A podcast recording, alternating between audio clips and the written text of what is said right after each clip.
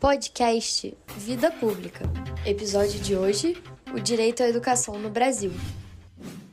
Oi, eu me chamo Alice Vermelho e sou aluna de Relações Internacionais na Universidade Federal do Rio de Janeiro, a UFRJ. Olá, eu sou Yasmin Gabriele, aluna do curso de Relações Internacionais da UFRJ. Este podcast é organizado pelo grupo de extensão intitulado Vida Pública, como os temas republicanos impactam a integração de crianças refugiadas nos espaços escolares e de ensino do Estado, que é uma parceria entre o Instituto de Pesquisa e Planejamento Urbano Regional, IPUR, e o Instituto de Relações Internacionais e Defesa, IRID, ambos da UFRJ, é o primeiro de uma série de quatro episódios sobre o Guia para Pais e Educadores sobre Integração de Crianças e Adolescentes Refugiadas nas Escolas, realizado pela Acnur, a Agência das Nações Unidas para Refugiados. E então, o que significa ter direito à educação? levando em conta o que está explicado no documento, quer dizer que o Estado tem a obrigação de assegurar o acesso à educação básica para todos aqueles que têm entre 4 e 17 anos, de forma totalmente gratuita. Isso mesmo, Yasmin. E no Brasil, a educação básica é tratada pela Lei de Diretrizes e Bases da Educação, a LDB, de número 9394, de 20 de dezembro de 1996. Cabe destacar aqui também que a educação para crianças e adolescentes entre 4 e 17 anos, além de ser gratuita, é obrigatória.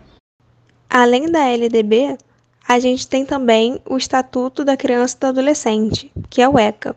E o ECA afirma que a educação visa o pleno desenvolvimento para que a cidadania possa ser exercida, além de futuramente possibilitar qualificação para o mercado de trabalho. A lei que trata do direito dos refugiados é bem mais recente, certo?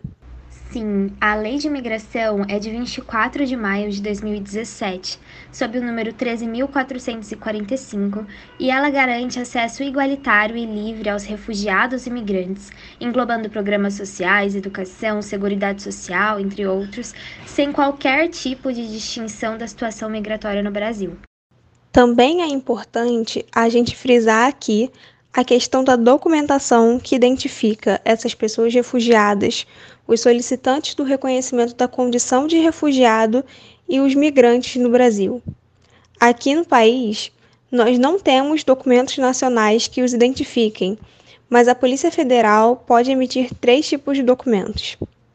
O principal deles é a Carteira de Registro Nacional Migratório, o CRNM, e lá nesse registro são identificados nome, filiação, data de nascimento e nacionalidade dessas pessoas. Os outros dois documentos são o Protocolo de Refúgio e o Documento Provisório de Registro Nacional Migratório, o DPRNM. E esses documentos são muito importantes para que o direito dessas pessoas, de fato, possa ser assegurado. Esse tema, sem dúvidas, é muito relevante e nós continuaremos debatendo nos próximos episódios do nosso podcast. Para os ouvintes que se interessarem pelo projeto, é possível que vocês entrem em contato conosco pelo e-mail projetovidapublica.gmail.com. Muito obrigada pela atenção e até a próxima. Agradecemos por terem nos ouvido até aqui e esperamos vê-los novamente em breve, no segundo episódio desse podcast onde falaremos sobre como funciona a educação no Brasil. Até lá! Roteiro e gravação por Alice Vermelho e Yasmin Gabriele. Edição por Diana Rodrigues.